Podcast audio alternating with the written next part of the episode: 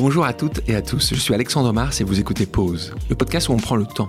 Le temps d'explorer, le temps d'écouter, le temps de rire. Aujourd'hui, chères auditrices et chers auditeurs, Pause adopte l'esprit de Noël et en cadeau, je vous ai concocté un best-of de moments drôles, touchants, cocasses, voire loufoques. Bref, des moments de vie de mes invités, à réécouter et à revivre avec eux. Les années de galère de Nadie Boone, la rencontre de Martin Solveig avec Madonna, le premier slam de Grand Corps Malade, la plus belle leçon de vie de Yann Arthus Bertrand, et bien d'autres. Bien sûr, je ne peux que vous encourager à retrouver l'intégralité des épisodes sur toutes les plateformes d'écoute. Comme toujours, je compte sur vous pour partager cet épisode autour de vous, me faire part de vos retours, de vos avis.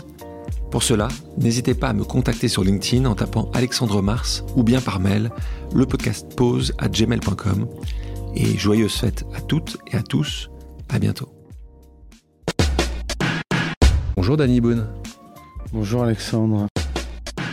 Tu décides de tout plaquer et tu rejoins la capitale Ouais. pour suivre, tu le disais, le cours Simon. Je te cite, hein, j'ai des pires que pauvres. Pire que pauvre, parce que je, je devais de l'argent à tout le monde. Ce que je faisais quand j'arrivais à avoir de l'argent en faisant du mime automate dans la rue ou jouer de, jouer de la guitare aussi, euh, quand j'arrivais à avoir un peu d'argent, je- j'achetais euh, une baguette ou une demi-baguette et un litre de lait. Donc je buvais le litre de lait, je mangeais le pain, le pain gonflait dans mon estomac grâce au lait, et puis je me disais, ça va, comme ça je peux, je peux vivre. euh, 24 heures. Et, euh, et donc, euh, je, je, je mangeais que ça. Et un jour, je vais, effectivement, une, une des nombreuses fois où j'étais dans la merde, Une boulangerie. je vais dans une boulangerie à côté de l'endroit où j'étais chez Toff. Et euh, parce qu'il m'accueillait à chaque fois à nouveau quand j'étais viré d'autres- d'endroits. Et donc j'arrive et je paye évidemment avec plein de petites pièces que les gens payaient en quand on fait la, la manche, euh, quand on fait du mime dans la rue, c'est 10 centimes, 20 centimes, euh, 50 centimes. Bon, C'était pas terrible. Et donc je paye avec plein de petites pièces comme ça ma baguette et je vois la, la vendeuse, il y avait du monde, elle fait ah comme ça, agacée de devoir compter les Et petites plus, pièces Et en plus, il te manque 10 cents. et il me manque 10 centimes. Il me manque 10 centimes euh, et elle me fait il manque 10 centimes un peu nerveusement comme ça, agressivement. Je fais ah oui pardon et je commence à faire semblant de chercher euh, en sachant que j'ai rien. Et elle me dit allez ça va dégager et elle me jette la baguette. et c'est un moment d'humiliation absolument atroce où je me suis dit après un jour je rachèterai cette boulangerie. Ce que j'ai jamais fait évidemment. Et heureux- tant mieux. je sais pas ce que j'aurais qu'une boulangerie aujourd'hui. mais mais je veux dire on ne se rend pas compte et je et je Là, ne là, lui en veux en- je suis en bas, mais je ne lui en veux pas à cette, à cette. euh, je veux dire, juste, évidemment, j'aurais aimé plutôt que de racheter la, la boulangerie, c'est aller la voir après en lui disant, il y a, il y a dix ans, vous m'avez humilié de manière très violente. Vous, vous devez pas vous en rappeler, mais sachez que pour moi, qui était à la rue, qui avait rien, quoi, qui était dans la, dans la misère la plus totale, le fait de me jeter cette baguette en disant, eh, de- en me demandant de dégager, c'était d'une violence inouïe et ça m'a, ça m'a mis par terre, quoi. Je me suis, c'était très dur, quoi. Bonjour, Just Riyad. Eh bonjour, eh, mais la présentation elle est pas mal. Hein. Eh, bah, C'est une bonne présentation ça. ah bon, je- tu, tu- Ah, On tu- m'a jamais présenté comme ça. Donc, je parlais d'Algérie. T'es né à Sidi Bel Abbès. Ouais, c'est ça. Euh, et, et c'est quoi les souvenirs que tu gardes de ton enfance? Parce que de 0 à 8 ans, t'as quand même des souvenirs. Comment Bah, tu- J'ai quand même vécu là-bas. hein. Ah Après, ouais. c'est plus mes parents qui me rappellent euh, les trucs parce que je me, je, je me souviens pas de tout. Mais euh, il y a des moments, je me rappelle. hein. Je me rappelle euh, bah, plus des moments marquants. Un- Dis-moi un, un moment que. La circoncision. Ma circoncision. La circoncision. C'est le seul, vraiment le seul truc que je me rappelle vraiment. T'avais quel âge? T'avais pas 8 ans, Eh rassure-moi. non, j'avais, j'avais trois piges, un truc comme ça. Trois Trois, piges. trois- trois ans. Putain, ils attendent, hein. Trois ans. Et donc, Et tu t'en souviens? Ah, je m'en souviens comme, euh, comme si c'était hier. De tous les événements, tout ce qui s'est passé, de toute l'entourloupe. Parce que c'était un peu une entourloupe cette histoire. Parce qu'en fait, les, les circoncisions, comment ça se passe? Tu, sais un petit peu? Vas-y, raconte-nous. Du coup, euh, je me réveille le matin, tout se passe bien, petit déjeuner et tout, je descends. Enfin, on porte, je descends et tout. hein, hein. et euh, on commence à bien m'habiller.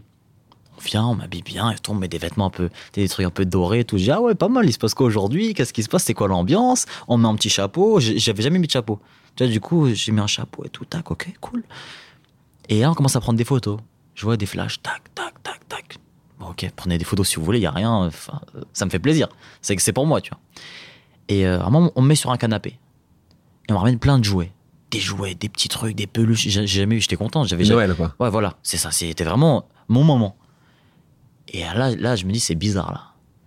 C'est bizarre. Et pourquoi aujourd'hui Qu'est-ce qui se passe? C'est pas mon anniversaire. Je suis né le 3 juillet. On devait être euh, au début d'année, tu vois, février.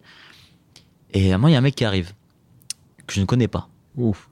Cette maison, j'y ai vécu quand même pendant trois ans. Je sais qui rentre, qui sort. Je vois un petit peu, tu vois. Et un mec, on rentre, on connaît pas. Mon Dieu, je demande c'est qui. Enfin, je demande pas c'est qui. Ouais. Mais euh, j'entends que c'est, enfin, tu sais, c'est un ami de la famille. On fait Ouais. que c'est un ami de la famille. et Il est important. Il, a- il est important. Ouais. Il est venu plusieurs fois déjà pour s'occuper d'autres personnes. Et mon cousin. Il s'est occupé de mon cousin. Moi, je savais, moi, je savais pas. Et euh, du coup, il arrive, etc. Il commence à s'approcher de moi. Bon, il, il me parle, voilà, je suis un Je pense qu'il va donner un, ga- un- un cadeau. ah non, ouais, je, suis- tu sais, je suis là, je fais ma vie, il veut me parler, il me parle tranquille, je suis un mec ouvert. Et euh, il commence à baisser mon pantalon, tout ça. Du coup, les vêtements que j'ai mis, on commence à me les enlever, etc. Moi, je regarde dans mode, ok, bah, enfin, je- voilà, a- si, si les gens disent, disent rien, c'est que c'est normal, tu vois, c'est qu'ils doivent baisser mon pantalon. Bon, ils, ils baissent mon pantalon. Et là, bah, du coup, moment de la circoncision. Du coup, moi, je suis un peu choqué. Le mec, euh, première fois que je le vois, il enlève mon pantalon, il me, il me. Bon, ça m'a. En plus, c'était pas anesthésie. hein. Tu sais, euh, tu sais, c'était euh, quoi C'était en 2000, un truc comme ça. Et on, on, on n'anesthésiait pas? Non, non. Ah, c'était, ciseaux. Ciseaux, euh, tu sais, vraiment les trucs de couture et tout, etc. Tu vois. Aujourd'hui, en Algérie, il y a- il y, a les trucs d'anesthésie. Hein. Mais moi, à ma période, non. À ma période, non, il n'y avait pas. Pas d'anesthésie. Donc, le mec, ciseaux, euh, fil à couture, etc. Et euh, du coup, c'est, pour moi, c'est terminé. Donc, je suis en pleurs. Il y a, il y a encore les photos, il y a encore Ouais. les photos et tout de moi qui est en train de pleurer avec des jouets, tout ça. Et euh, ce qui s'est passé, c'est que il est revenu le lendemain Il avait mal fait? Parce qu'il avait mal fait. Non, c'est pas possible. Il avait mal recousu, je te jure. Donc il revient le lendemain. Et moi, c'est un mec, je- le mec, je sais ce qu'il m'a fait. Là, il revient le lendemain, je commence à pleurer. Ouais. Je dis non, il me touche pas, il m'approche pas et tout. Et du coup, il me recoue bien, etc.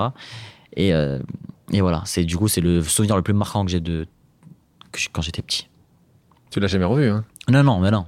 Il a- Je- je- Ah non, mais il a fait. Oui, ça, mais il a dû passer par là Non, non, mon, mon petit frère, il a eu de la chance, il a été, tu vois, il était en France, Ah, anesthésie est déjà- il est locale, déjà en France. tranquille. Bonjour Bruno Solo. Bonjour Alexandre.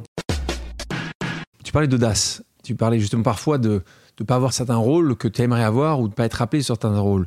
Tu peux nous expliquer ce qui s'est passé, si euh, mes informations sont bonnes, Ouais. sur Jet Set euh, avec Lambert Wilson? Tu devais jouer dans Jet Set Ah oui, non, Ah. non, non, non, c'est pas ça, c'est pas ça. C'était quoi Non, exactement non, j'ai joué dans un film qui s'appelle Jet Set que j'avais coécrit avec Fabien Otteniente euh, à l'époque et j'ai rencontré Lambert Wilson sur ce film et puis on a plutôt euh, sympathisé. Et puis euh, j'habitais en Belgique à l'époque et quand j'étais donc à Bruxelles, je me balade dans la rue et je croise Lambert Wilson. Je lui dis ah comment vas-tu? On s'embrasse et tout. Et il me parle, euh, je lui dis qu'est-ce que tu prépares là? Il me dit je prépare un très beau film de Brigitte Rouen qui s'appelle Chameau. Je fais un rewind, je reviens un peu en arrière. Trois mois avant, je suis sur La Vérité si je mens numéro 2 en Tunisie et un technicien à côté de moi lit un script. Je dis, ah, c'est quoi? Ça s'appelle Chameau, on tournait dans le désert. Je dis, c'est marrant, tu, pourquoi Chameau c'est... C'est un film que je vais faire après La Vérité si je mens et je regardais un petit peu euh, de quoi ça parlait. Et je lui dis, c'est qui? Ah, Brigitte Rouen, j'adore son cinéma. Elle avait fait Outre-mer, elle avait fait Post-Coitum Animaltrice. J'adorais ce qu'elle faisait.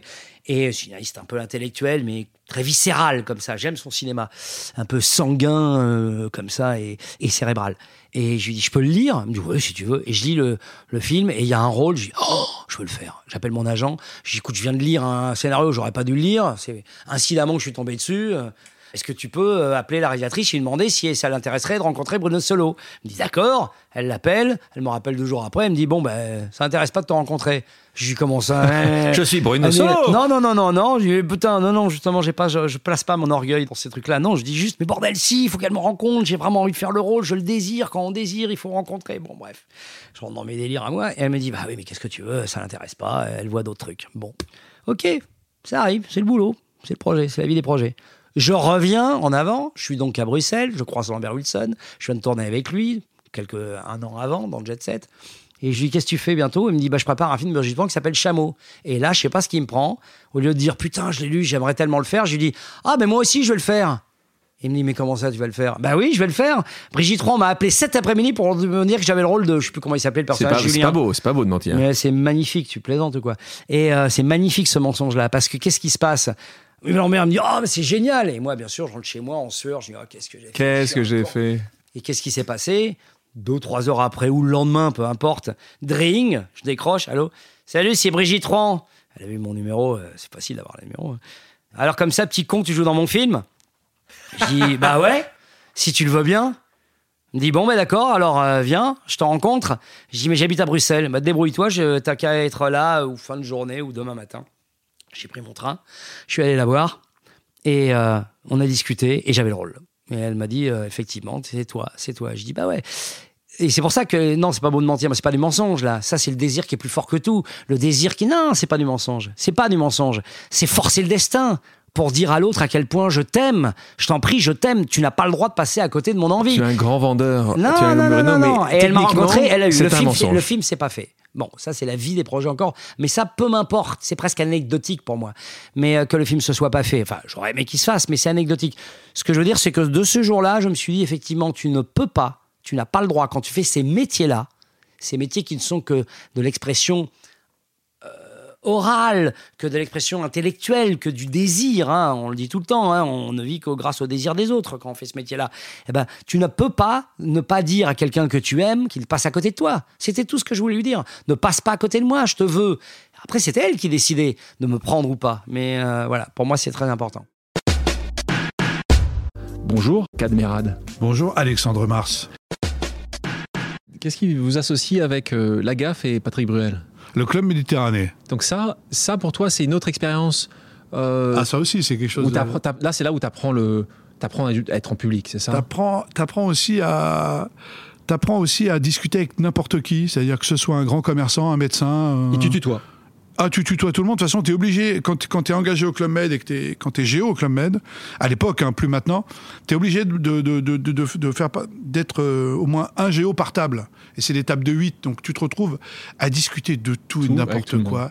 Et puis tout d'un coup, et c'est là où, et puis tu parles plusieurs langues aussi. Donc finalement, le club est un, quand même. euh, Tu parles plusieurs langues, toi? Ouais, ouais, ouais, je, bah, je, je suis capable de parler À plusieurs table. langues. À table, en tout cas, oui, oui. Ça s'arrête, par contre, ça, ça, ça tourne autour que des assiettes et des couverts.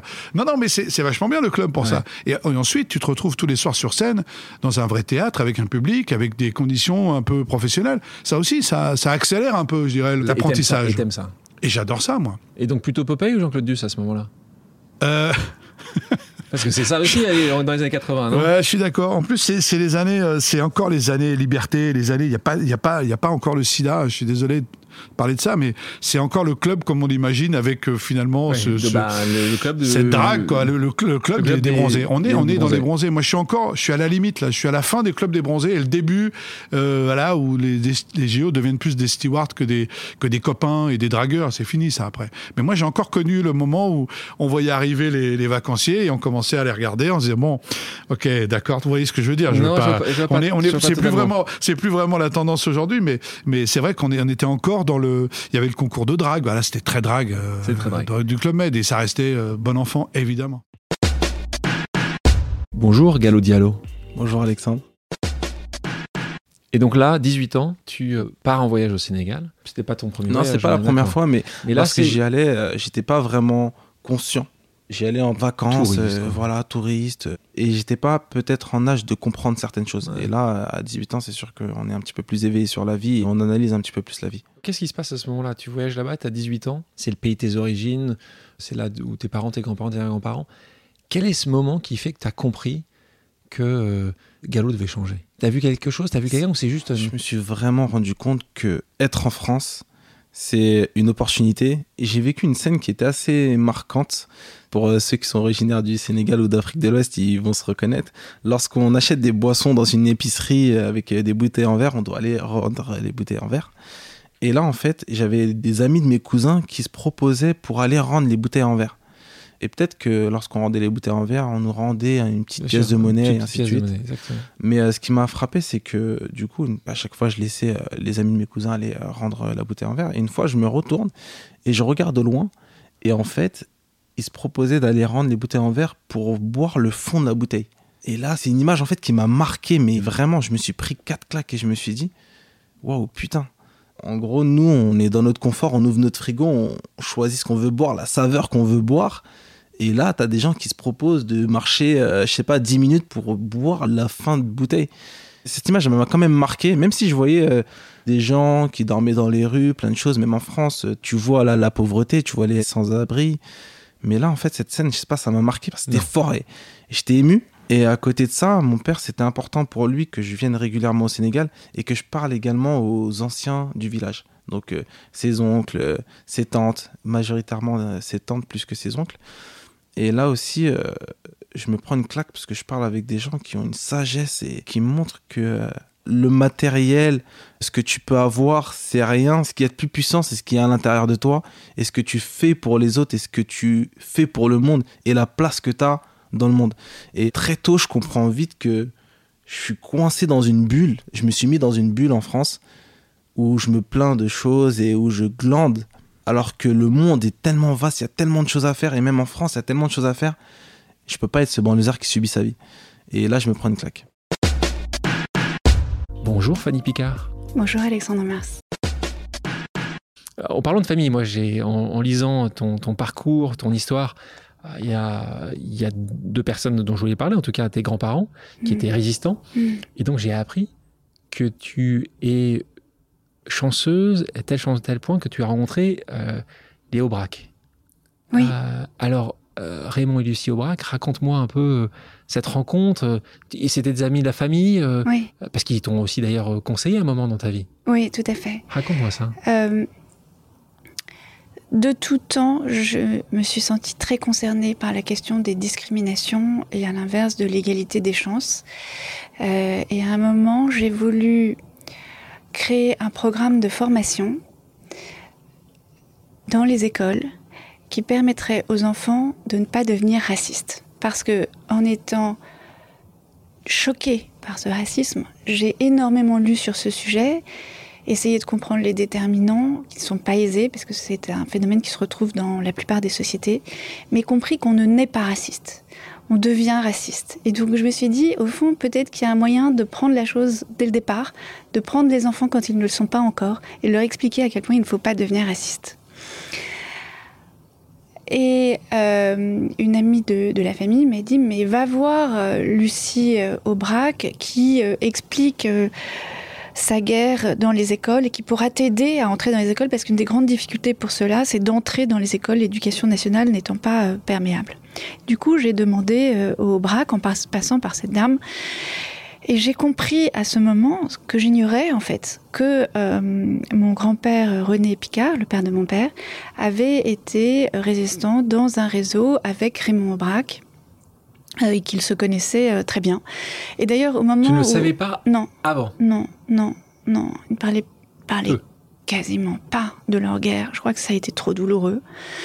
Euh, et au moment de partir, c'est très étonnant, je peux le dire aujourd'hui, je, je dois dire que je n'arrive, pas encore sûre de comprendre ce qu'il a voulu dire. Euh, Raymond Aubrac, euh, qui m'a raccompagnée à, à la porte, Lucie était très fatiguée, m'a dit mais au fond vous devriez écrire un livre sur votre grand-père, ce serait beaucoup plus intéressant que de faire ce que vous êtes en train de faire. Euh, je ne sais pas pourquoi il m'a dit ça, et, et je ne suis pas sûre de comprendre la profondeur de l'utilité qu'a eu mon grand-père et de l'importance de, de- de ce, de ce qu'il a conduit. En tout cas, manifestement pour lui, euh, c'était quelque, quelque chose. chose. Mm. Bonjour Oussama Hamar. Bonjour. Ce qui est intéressant ici, c'est que tu expliques qu'en gros, le storytelling est le moyen pour arriver à ta fin. Ouais. C'est quoi là, ta fin, toi, Oussama? Moi, je vois la vie comme un jeu vidéo. Tu as des niveaux dans ce jeu vidéo, et plus tu réussis, plus tu as le droit à jouer à des jeux. Et euh, il y a un jeu niveau 99 euh, qui est le droit d'écrire à ta façon de futur. Grosso modo, le vrai Game of Thrones auquel les gens jouent, c'est quelle version du futur on va écrire. Alors Facebook, ils- ont leur vision du futur, ils essaient de l'écrire. Euh, Google a sa vision du futur, ils essaient de l'écrire.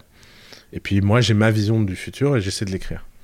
Et pour jouer à ce jeu-là, il faut avoir vraiment beaucoup, beaucoup, beaucoup de moyens. Quoi. Si j'ai créé The Family, c'est pour avoir le droit d'avoir une place à cette table et de pouvoir jouer à ce jeu. Parce que je trouve que c'est le jeu le plus fascinant du monde. D'avoir le droit à un moment de décider, toi, pour des raisons égoïstes, personnelles, que cette version du futur serait mieux que les autres, et d'enthousiasmer les gens là-dessus, je, je Et cette, c'est... et cette vision du futur, on comprend, d'une manière très pratique, c'est quoi cette vision du futur pour toi? Moi, je pense que il y a eu dans les années 80 un truc bizarre qui s'est passé, c'est que la Silicon Valley a rompu avec le reste du monde en se désincarnant et en devenant transhumaniste, post-humaniste, et avec une vision en fait euh, assez marrante qui est que l'humain euh, veut devenir une machine. Ce qui explique euh, toutes les frictions de société qu'on a actuellement, qui, vraiment, qui sont violentes en fait. Et moi, en fait, j'ai toujours aimé l'hédonisme européen. Je me suis toujours méditerranéen même. Ouais. J'ai toujours aimé euh, cette idée que c'est incarné, que que être heureux c'est un, droit, que l'amour est un truc réel, que le fait de transmettre aux enfants c'est quelque chose de Que fascinant. la perfection ne peut pas exister. que la perfection peut pas exister, que le, que le chaos, que cette passion du chaos en fait. Ouais. Et en fait, euh, dans chacune des boîtes qu'on accompagne à The Family, moi derrière quelque part dans un coin de ma tête, je me dis toujours comment cette boîte va participer à créer un peu plus de chaos joyeux quoi. Bienvenue dans le voyage parfumé de mon invité, Ramdan Touami. Et puis quelques années après, tu rencontres euh, la femme de ta vie. Pour ceux qui nous écoutent, euh, euh, ils ont compris que tu as une vie quand même qui est assez trépidante et où, où il se passe forcément quelque chose.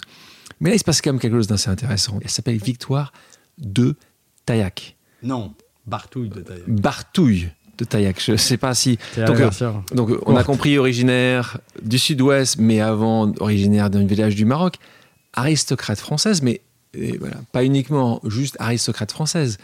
Elle est descendante d'un des, Mousquetaire. des mousquetaires. Mais plus que ça, elle est descendante du baron d'Holbach, Ouais. euh, qui est euh, quand même euh, Qui est le gars qui a financé Diderot.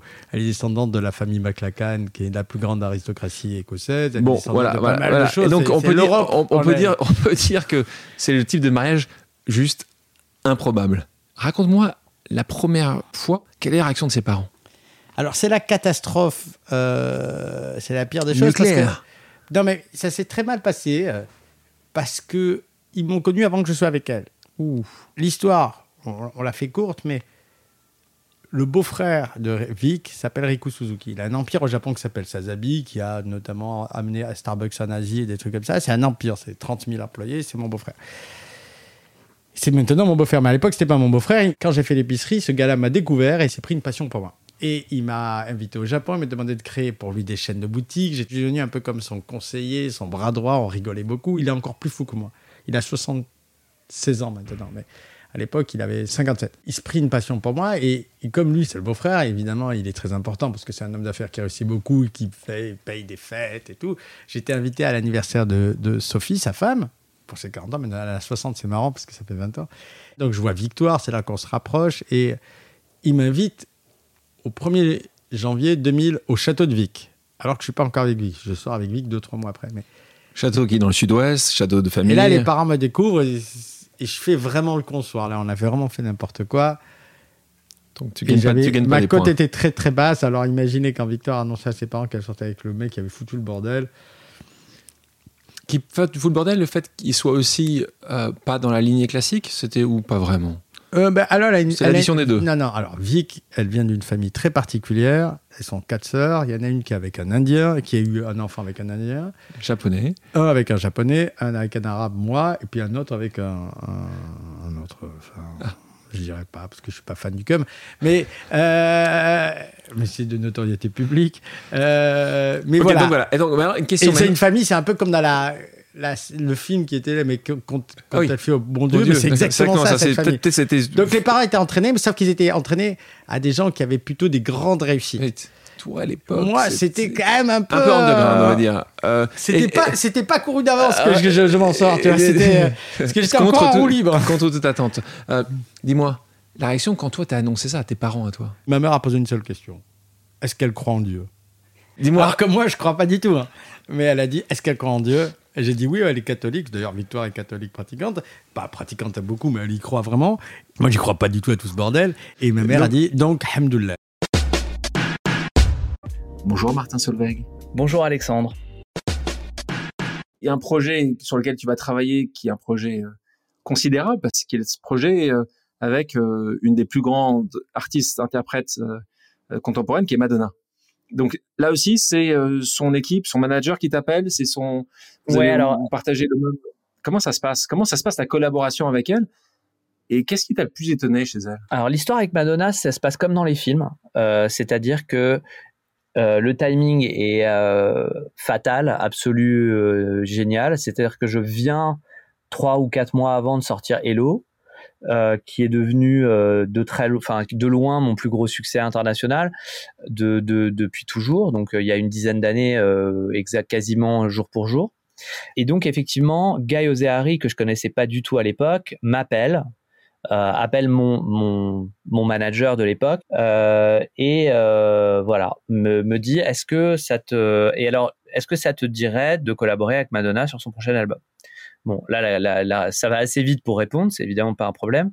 Euh, ensuite, euh, d'une certaine manière un petit peu à l'ancienne, c'est-à-dire que elle, elle fabrique ses albums, sa musique avec une toute petite équipe qu'elle choisit euh, qui change d'album en album parce qu'elle veut pas se répéter, elle veut pas faire la même chose.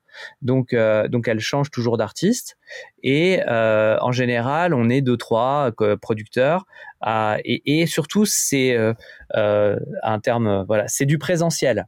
C'est-à-dire que euh, aujourd'hui, beaucoup, beaucoup de musique, y compris pour les très grosses pop stars, se fabrique un peu au quatre coins du monde. Il y a au Japon, tu as un mec qui fait les batteries, à, à LA, tu as un mec qui écrit les, qui écrit les paroles, et puis au bout de la chaîne, t'as une artiste, euh, même parmi les plus grosses euh, du monde, qui débarque en studio, limite qui dit bon alors qu'est-ce que je chante aujourd'hui? Elle découvre les paroles et le truc, elle chante, elle s'en va et le truc se fabrique comme ça.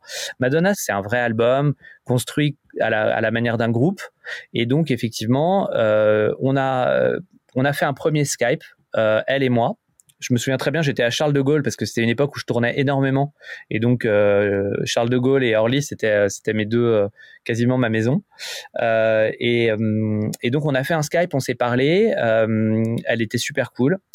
et elle me dit, bon, bah, viens à Londres, passer 15 jours, on fait deux morceaux, on voit comment ça se passe, on se décide. C'est ce qu'on a fait. on a fait un morceau. Euh, qui est sur l'album, qui s'appelle Turn Up the Radio, qui, a dû être troisième ou quatrième single, euh, qui n'était pas le meilleur, mais en revanche, on a vraiment, vraiment beaucoup, euh, on a pris énormément de plaisir à travailler ensemble. Moi, j'ai réussi à, comment dire, à, la regarder un peu comme une comme une femme et comme une comme une artiste et, pas comme l'espèce d'énorme icône hyper impressionnante qu'elle est. Voilà, parce qu'en fait, en, en, privé, elle est extrêmement simple, elle est, elle est, elle a beaucoup d'humour, elle est, elle est très, euh, c'est une, c'est une déconneuse, euh, elle est, elle est, elle est trop sympa, quoi. C'est vraiment une, c'est vraiment une personne très, très attachante et très sympa. Et donc, euh, par la suite, je suis parti trois, quatre mois à New York euh, pour faire l'album et euh, on était deux on était deux producteurs il y avait William Orbit et moi euh, William avait un floor d'un studio, moi j'avais l'autre floor. Et, euh, et elle venait, et puis elle passait du temps avec l'un, avec l'autre, et puis on, on travaillait comme ça, et, et on a fait cet album. Bonjour, Yann Arthur Bertrand. Bonjour. Quand tu dis que c'est pas forcément agile, qu'est-ce que ça pourrait expliquer le succès d'un, d'une femme ou d'un homme sur cette planète? Aujourd'hui, le monde dans lequel on est, euh, qui est, tel, qui est assez angoissant quelque part, si tu sais regarder les chiffres avec les yeux ouverts et que tu n'es pas dans le déni, c'est angoissant.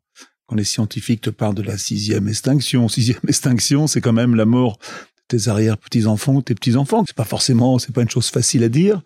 Euh, quand on te parle qu'en 2070, il y aurait, euh, ça c'est officiel des scientifiques, il y aurait près de 3 milliards de personnes qui pourront plus vivre où ils vivent en ce moment parce que la Terre sera trop chaude. C'est angoissant tout ça. Donc, euh, tu penses vraiment que les gens arrivent à se projeter, même à 50 ans euh, Non, non, non. hein. Mais heureusement d'ailleurs, sinon, moi je, moi je me projette pas sur ma mort tous les jours et dans 50 ans je serai mort. Donc euh, c'est normal qu'on ne peut pas penser à ça. Mais en même temps, euh, ça te permet de donner du sens à ce que tu fais. Et ça, c'est, je pense que le, la pandémie, tout ce qui se passe en ce moment nous a peut-être permis de réfléchir à tout ça. Est-ce que mon métier est utile? Qu'est-ce que je fais? Est-ce que je suis heureux dans ce que je fais Toi, c'est des questions fondamentales.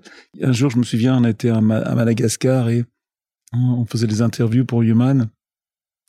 Et j'ai interrogé une dame qui est ce qu'on appelle les agriculteurs de subsistance, les gens qui ne vendent rien, les gens qui travaillent au quotidien pour se nourrir, les gens qui font beaucoup d'enfants pour avoir des bras simplement pour, les aider dans le travail, des gens qui, ont peur d'être malades, que s'ils sont malades, ils peuvent pas travailler et nourrir leur famille, des gens qui sont en fin de compte très loin de ma vie et qui en fin de compte aussi sont souvent bien plus intelligents sur le sens de la vie, sur, sur l'essentiel en tout cas. Et quand on lui avait demandé dans l'interview, on lui avait dit... Euh, quel est votre plus grand rêve? Et alors elle m'avait parlé de la mort de ses enfants. De... Je lui dis non, non, mais plus important que ça, en tant que femme malgache, euh, quel est ton plus grand rêve? Alors elle réfléchit, elle réfléchit, et elle me regarde avec un petit sourire, et elle me dit j'aimerais mourir avec le sourire. Et j'adore ça. On va tous mourir un jour.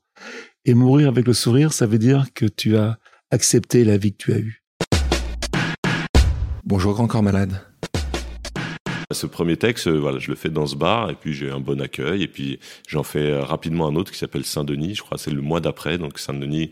Celui-là, je pourrais vous le citer. Je, vas-y, vas-y. Alors... Euh, je voudrais faire un slam pour une grande dame que je connais depuis tout petit. Je voudrais faire un slam pour celle qui voit ma vieille canne du lundi au samedi. Je voudrais faire un slam pour une vieille femme dans laquelle j'ai grandi. Je voudrais faire un slam pour cette banlieue nord de Paname qu'on appelle Saint-Denis. Prends la ligne D du RER et R dans les rues sévères d'une ville pleine de caractère. Prends la ligne 13 du métro et va bouffer au McDo dans les bistrots d'une ville pleine de bonnes go et de gros clando. Si t'aimes voyager, prends le tramway et va au marché. En une heure, tu traverseras Alger et Tanger. Tu verras des Yugo et des Roms et puis je t'amènerai à Lisbonne. Et à deux pas New Delhi et de Karachi, t'as vu Alexandre, j'ai révisé ma géographie. Je t'amènerai bouffer du mafé à Bamako et à Yamoussoukro. Ou si tu préfères, on ira juste derrière manger une crêpe là où ça sent Quimper et où c'est un petit air du Finistère. Et en repassant par Tizi Ouzou, on finira aux Antilles. Là où il y a des grosses renois qui font toi aussi là, Kao Café là, ma fille. Voilà, je pourrais. Donc Saint-Denis, ouais, c'est un, de un un de mes premiers textes.